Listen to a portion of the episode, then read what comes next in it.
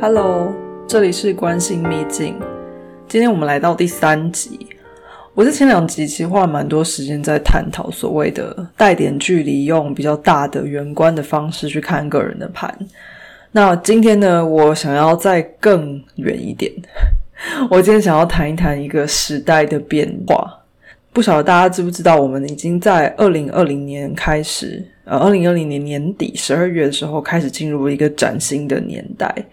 这什么意思呢？其实是从行运盘，也就是我们现在抬眼看到的天空里头，呃，每二十年呢，土星和木星会重叠在一起一次，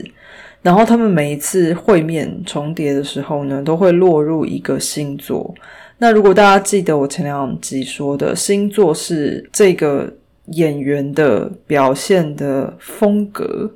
所以，当木土合在一起，他们落在某一个星座的时候，他们就会他们的行动就会沾染上这个星座的风格嘛。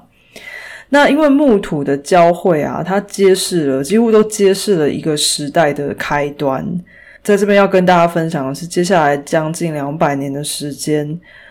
它再也不会离开风向的三个星座，会互相轮转，也就是天平、水瓶和双子。所以接下来两百年呢，这个每二十年呢，它可能会换，可能会换这三个这三个呃星座里面会换，但是它再也不会在我们还活着的年代里面离开风象星座。但这样的转变其实也代表，从工业时代开始的两百年，我们所在的土象星座的各种价值观，也有可能会开始进入一个崩坏的时期，或者如果不是崩坏。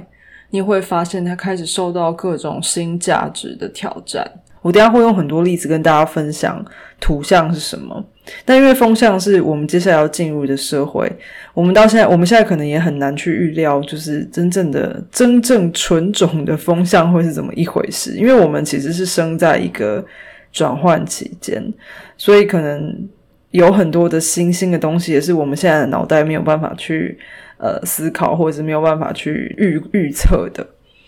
但总之就是我想今天来跟大家聊一聊这些可能的变化，然后我们也顺便回顾一下，就是在前一次在历史上面进入类似的转换期的时候发生了哪些事情。不过在那之前，先让我们来探讨一下，那到底二零二零年十二月之前到底这是一个什么样的时代？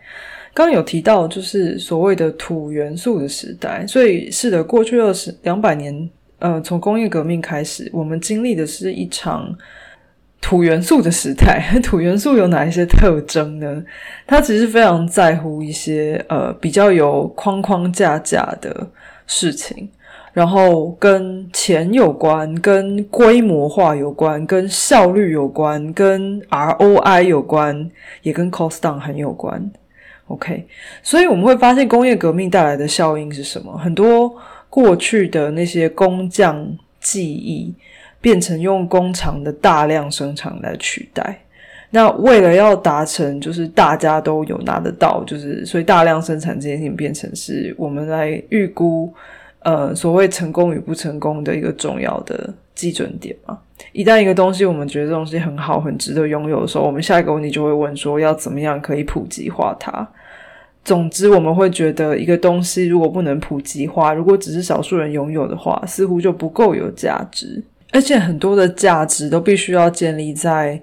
tangible 的实质的东西上面，必须要是真实的钱、真实的拥有物。嗯，比如说奢侈品，要是看得到的那些物品。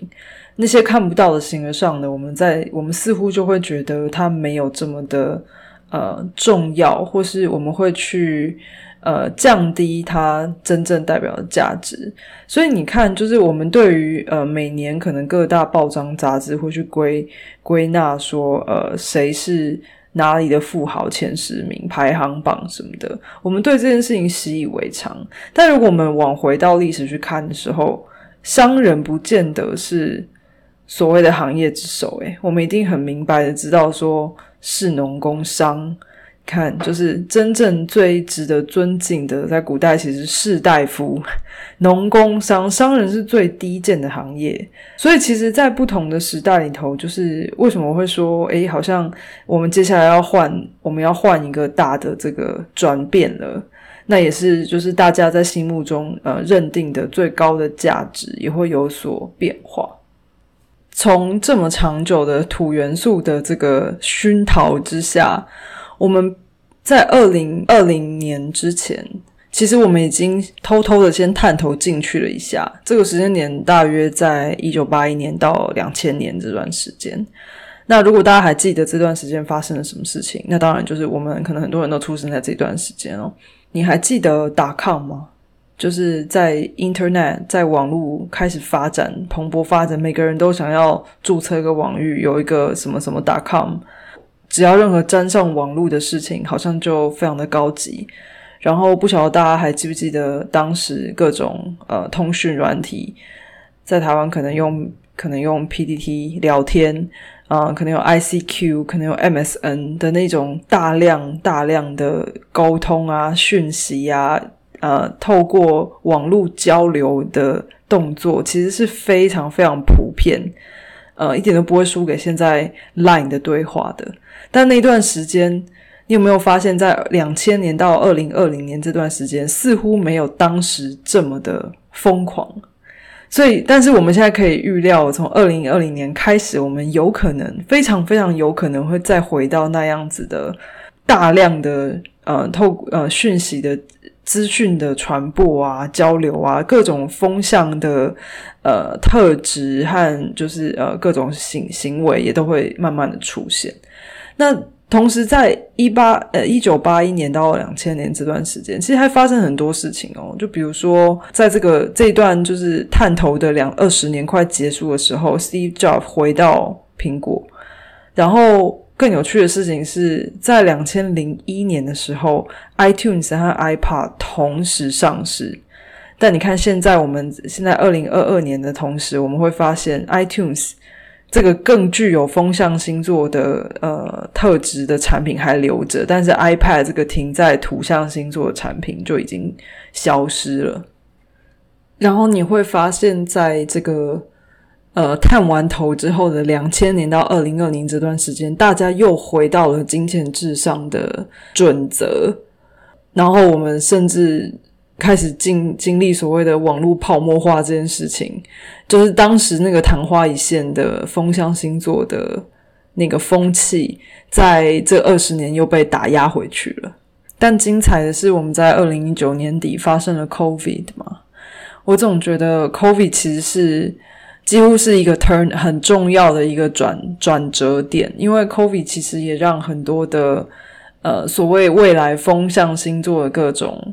价值慢慢的侵蚀进人心，因为对于风象星座来说，账面的价值其实没有那么没有像土象星座这么的重要。因为刚刚我提了一些土象星座的特质，比如说，呃，会跟钱有关，跟利润有关，跟经济规模有关，跟投资有关，跟效率有关，跟跟大型的企业有关。然后，甚至如果你去看在土象星座。呃，在土土时代被建造出来的很多的大楼，它就是非常方方正正、规规矩矩。我很讲求 ROI，我怎样建可以装得了最多的人，怎样可以最有效率的盖好，这些题目会是很重要的考量点。但是在风象星座不是这么回事，风象它是风嘛，它很流动，它很在乎速度，它很在乎呃。交流和人之间的交流和连接，也很在乎是不是够开放，是不是够敏捷，甚至我是不是有所谓的呃 social causes。你也发现现在越来越多，诶，我前几天还在跟同事聊天，就是现在大家好像都把这个所谓的 inclusion 这件事情，也就是说，呃，怎么样可以更有包容力这件事情，当成一个很重要的话题在谈。那到底实际上，当然评估。包容是一回事，但实际上到底在职场内，我们是如何做到这个 social causes，其实是一个大问号嘛。尤其是对于这个还在转型的大公司来说，但是这件事情很明显的在这几年尤其重视。就更不要说因为弗洛伊德或等等的议题，我们开始发现这些以前会被压制的题目啊，甚至是像 Me Too 这些行动啊，甚至像最近的这个听的片图等等，这些题目开始变得很重要，开始开始侵蚀大家的日常讨论，然后这件事情。甚至比上班前呃成就这些东西更加的驱动我们的内在的一些行为啊、想法啦，它甚至更大程度的就是在影响我们对于很多事情的看法。如果我们再探讨多一点，它也包含了那些看不见的价值，也就是说，今天我们会更在乎。这个人到底有多少实力，而不会在乎不不会像以前这么的在乎他是不是名校毕业，或者是他是不是有某一些呃证书这件事情，我们会更在乎他真正的实力。那这些实力不见得是账面上面看得清楚的。然后同时，另外也包含各种的呃非常。新鲜的、特别的 idea 啦、概念啦，也会更加的被重视。也就是说，大家应该已经有感觉到，就是未来会是一个更加个人化的时代。我们已经谈论所谓的 personalization 谈了很久了嘛，这些都不应该是新的议题了。但是大家也会发现，就是这件事情在新的价值里面越来越重要，钱越来越不能驱动人，真正能驱动人的都是一些更加贴近就是每个人心目中的价值的，而真正那些账面的东西，其实越来越不能够呃推动人去做事情。然后，另外在风向元素的这个呃关键的概念里面，同时也包含了所谓的艺术啊、美啊这些东西。所以你会发现，NFT 其实不是一个全，我会觉得啦，这样的这样的这个所谓的风潮，在过去几年一直都有类似的呃形式在发生。但是这一次，我觉得最最特别的地方就是。它反而带动了所谓的呃创意啊、艺术啊的这个领域，这是在过去没有发生过的。那嗯，这也这也蛮符合、蛮吻合，就是风元素能够带来的一些影响。然后这边我要先就是呃特别补充一下，这跟你是哪一个星座其实没有关系，不代表你今天的太阳星座。在风象星座，你就比较能够适应风象星座的未来，这个不打等号。因为呃，其实每个人就好像我前面两集说，每个人都有十二星座，所以其实呃，是你如何去应应这个新的变化，然后懂得去更开放去接受，就是这个这一波呃趋势即将面对。呃，而不是就没有什么人真的有很大的优势，因为我们都生在所谓的 hybrid 转换的期间，所以也没有人知道接下来会发生什么事情。只是如果能够更敞开心胸的面对各种变化，呃，确实是会比较容易一些。然后还有另外就是，我们即将进入这个风元素时代，呃，大家可能会觉得这个新价值。也没有太特别，就是我刚刚提的这些，没有太特别啊，就是已经有感觉到这个趋势即将袭来。但其实最难的反而是放下你对过去的执着。就比如说，呃，就举个很简单的例子，就是所谓的银行的价值，在接下来也许会受到某一些挑战。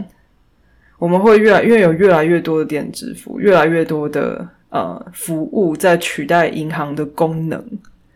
那我们如果回头看一下银行到底能赚什么钱，你就会开始可能可以开始有一些各种的思索。我并不代表这些个行业会消失哦，因为有很多所谓的 universal 的价值是不管你今天是什么元素都不会变的。嗯，这这个很明显，比如说工作啊、交通啊、family 啊、食物啊，呃，甚至是钱啊、宗教啊、法律啊，这些东西都是所谓的不管。什么时代，什么土水风土年代都不懂，风土年代都不会有什么更改的。但是这些所谓的呃 universal 的概念呢，就是它可能会用不同的形式、不同的风格呈现。那这个风格就就从就是这四种不同元素所彰显的那些价值来影响。再举一个例子，我不晓得有多少人在这两年换了工作，尤其是二零二零年之后。因为疫情带来的生活上的变化，其实嗯，重大到让很多人开始重新思考价值这件事情。那这刚好为这个风元素的来临提供了很好的温床，因为风元素其实就是要我们好好的看一看，我们现在到底每天在做什么事情，带来什么样的价值。我们每天起床，当我们 work from home 只能够跟自己的电脑在一起的时候，如果你每天在做的事情都非常倒胃口的时候，你真的很难继续下去，因为你再也没有同事可以吃饭八卦。然后你可能也再也没有说哦，你努力工作三个月，然后你可以出出国一个礼拜，就是好好的放松。你失去了那个可以发泄的弹性，然后于是所有的问题可能都会在这时候被放大，然后你就会开始自问：我真正的价值在哪里？然后找寻价值、内在价值，而不只是金钱价值这件事情，就正式的启动了风元素的影响力。所以，为什么现在有越来越多的远距工作机会啊，或者是呃各种新鲜的，就是比较像是 project base 的工作越来越多，也跟这有关系啊。因为大家开始发现，哎，只要这个人能够在我需要的时候，然后在时间内完成我要做的 project，我到底为什么要还有一个人绑在我的公司里面呢？所以，不管是员工的看法，甚至是老板的看法，都有所改变了。就是再也不是紧抓着过去这种我要把人绑死在我公司的念头。然后，未来的工作者可能也会觉得，我为什么要被绑死在这间公司里面？然后，不见得每一件事情都是我喜欢做的。如果我可以接很多个不同的专案，但是每个专案都能够展现我的所长，这有什么不好？所以，开始有很多这种呃，跟过去很不一样的。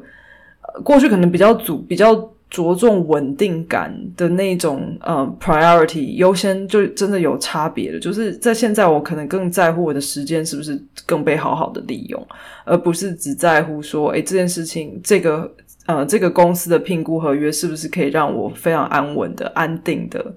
就是在这里就是赚所谓的固定的薪水。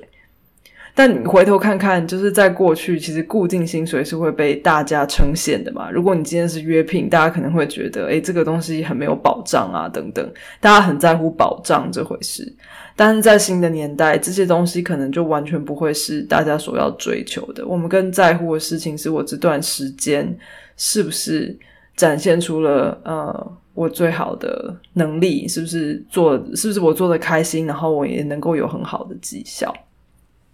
那我刚刚在前头的时候有说，我想要回头看一看，就是在历史上面前一次从土元素走到风元素是什么时候？而当时最进步的文明其实是在中国嘛，因为当时是宋朝年代。大家如果记得中国文化史的话，那是一个最就是黄金年代，因为在那个年代我们发明了纸币、交子，有没有？然后有各种的，比如说钱庄啦。呃，驿站啊，这些这些机构，